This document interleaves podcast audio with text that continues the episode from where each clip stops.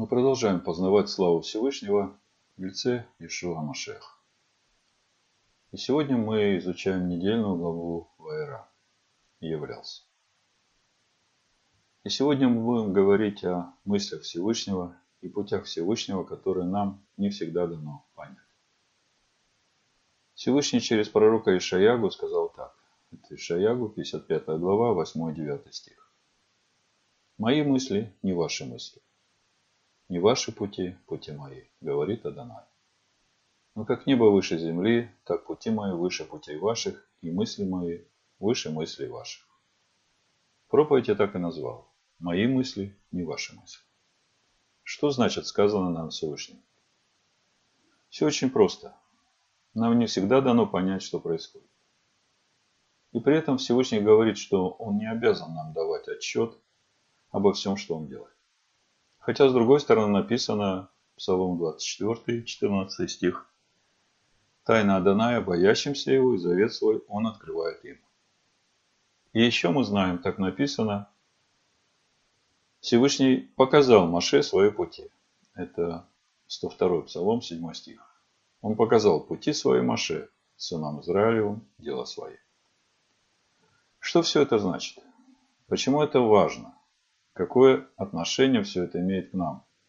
Это то, о чем мы сегодня будем говорить.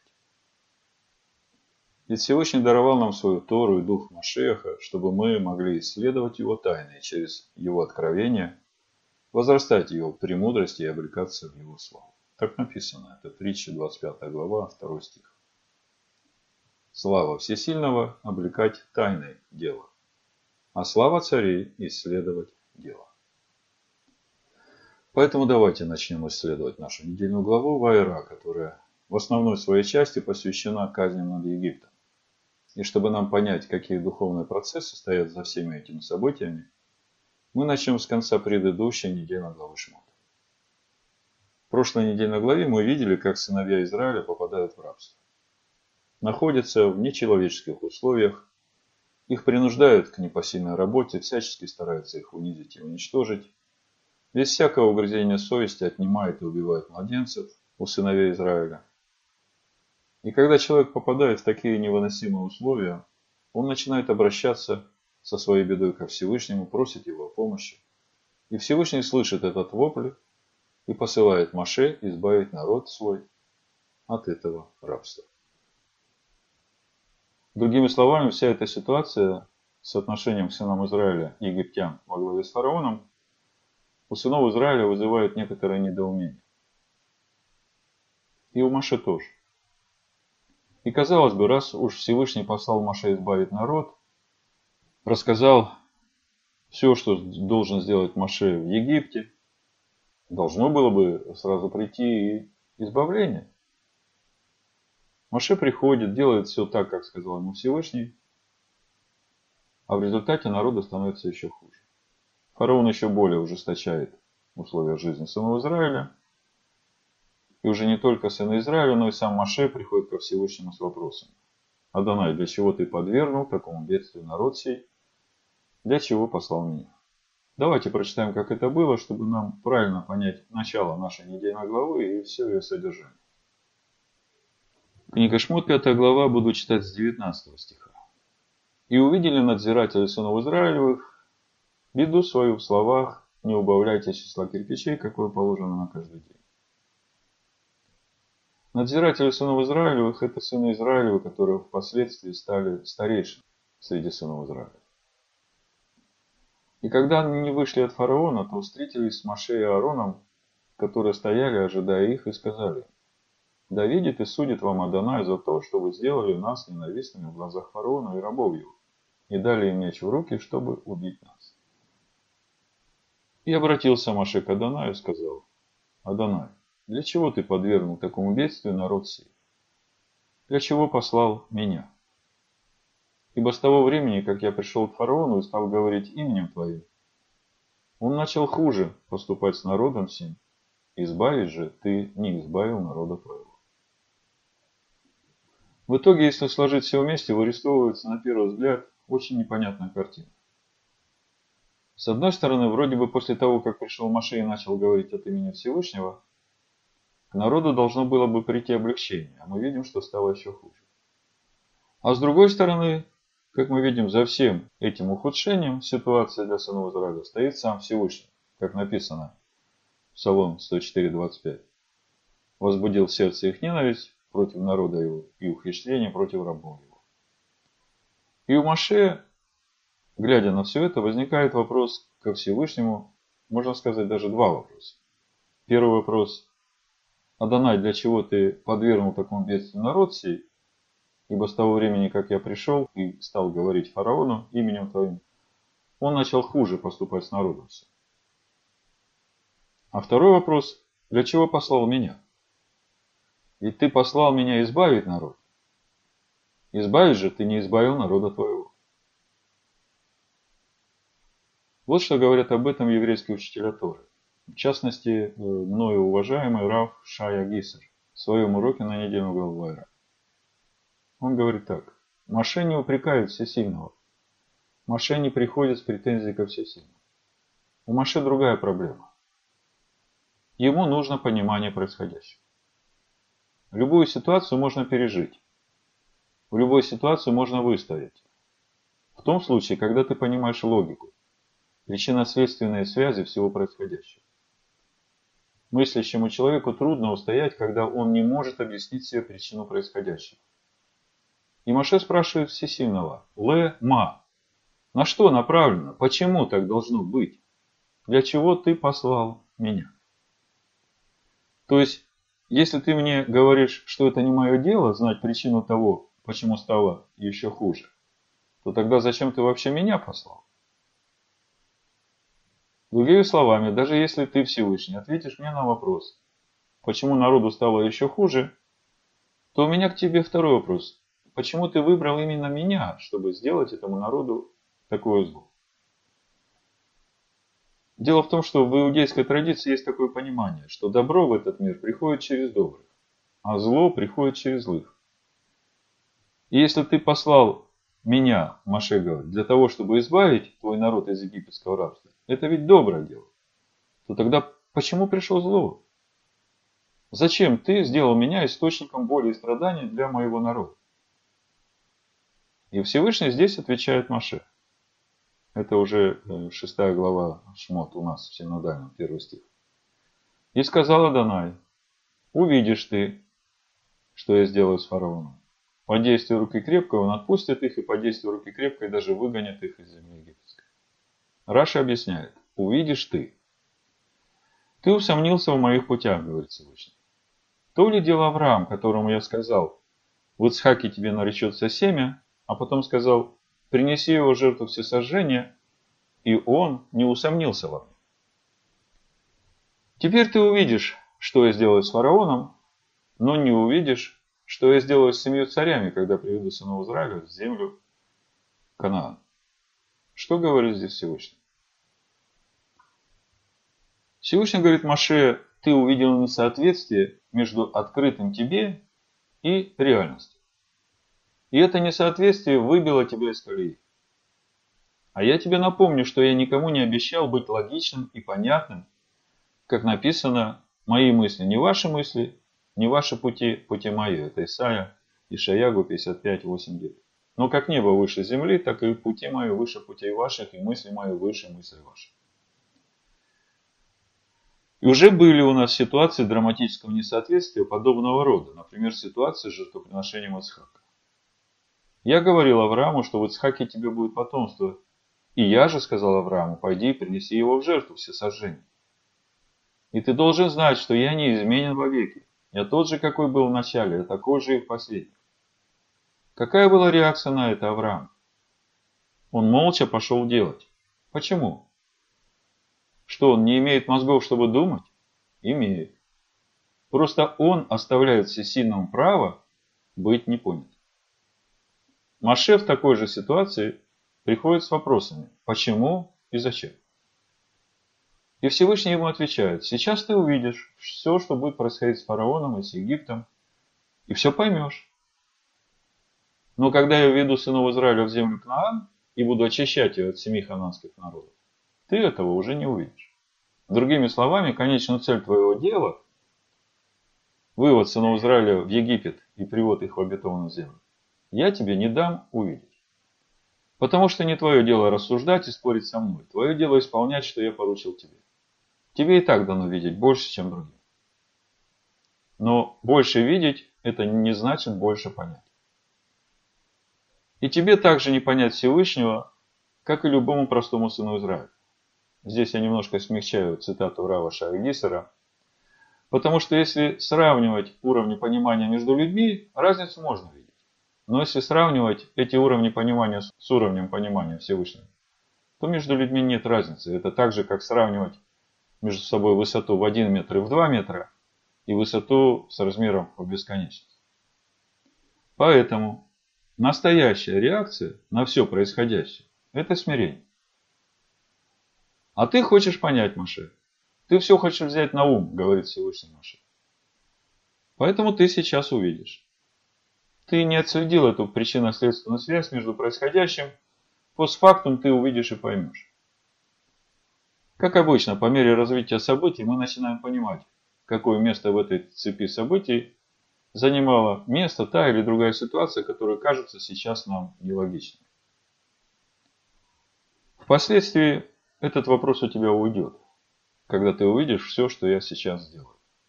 И дальше Всевышний говорит Маше.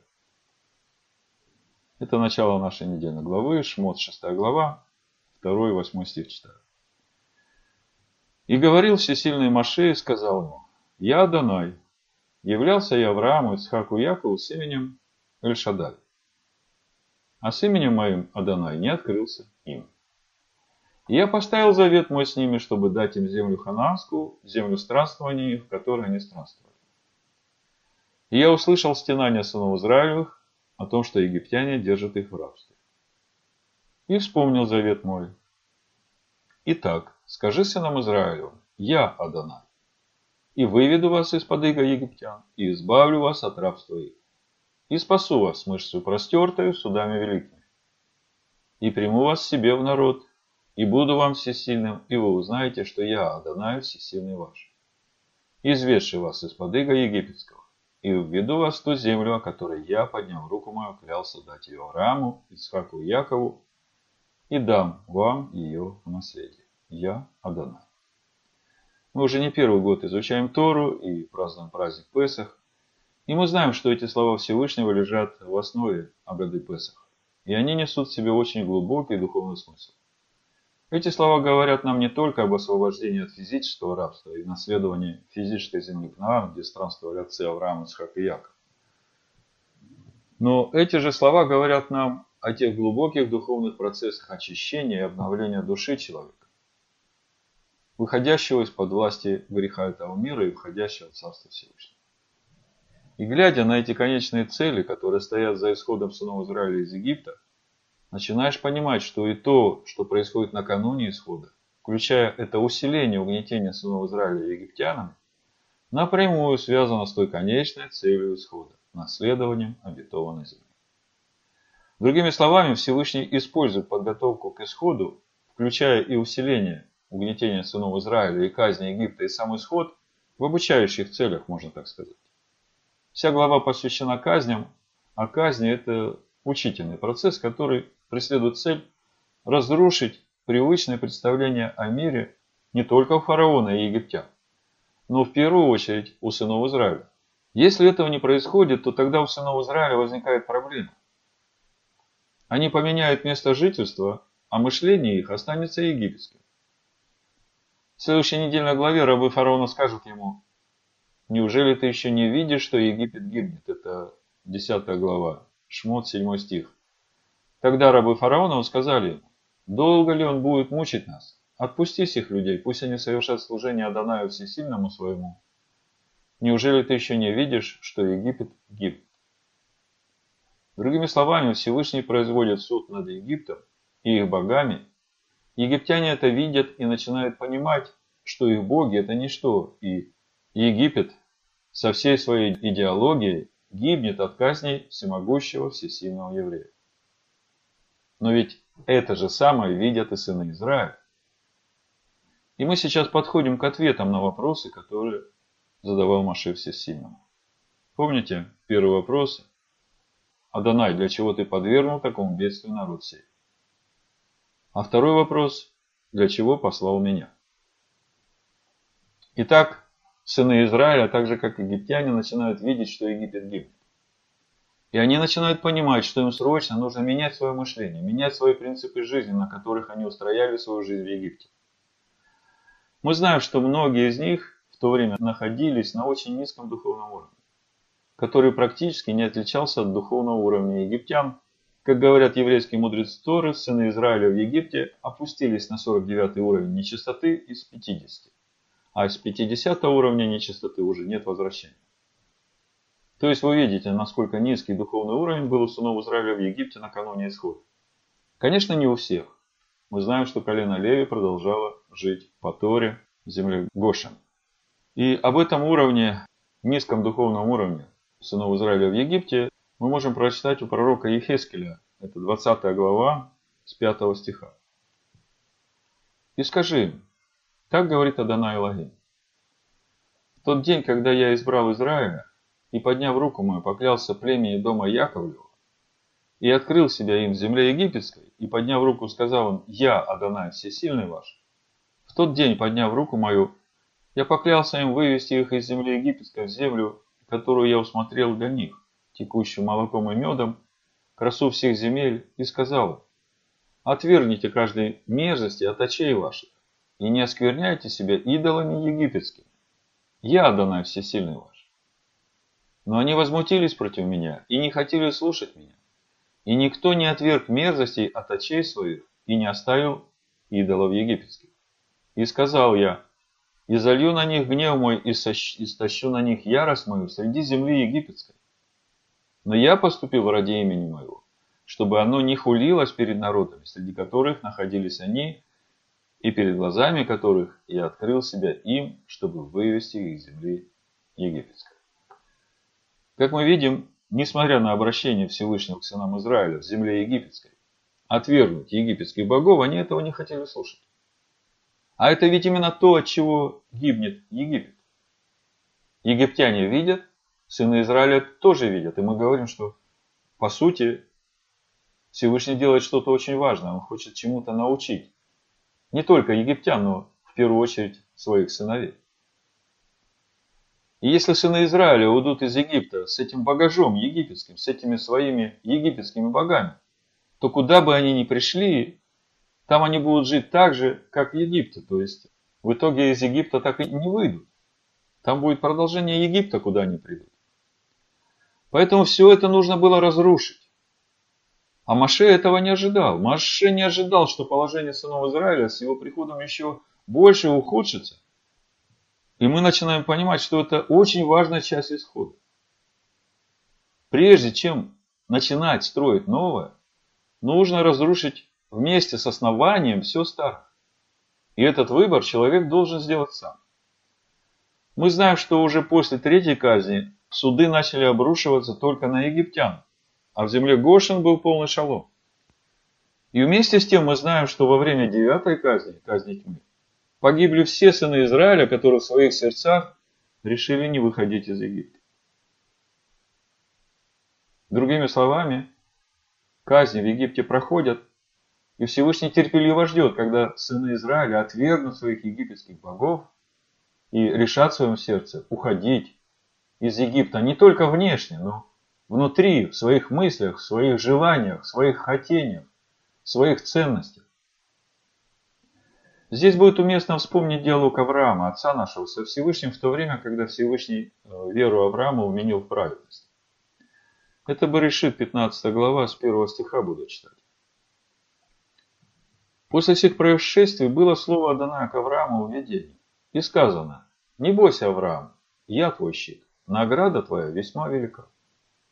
Авраам сказал, владыка Адонай, что ты дашь мне? Я остаюсь бездетным. Распорядитель в доме моем – этот Илиазер из Дамаска. И сказал Авраам, вот ты не дал мне потомства, и вот домочадец мой, наследник мой. И было слово данное к нему и сказано, не будет он твоим наследником, но тот, кто произойдет из чресел твоих, будет твоим наследником.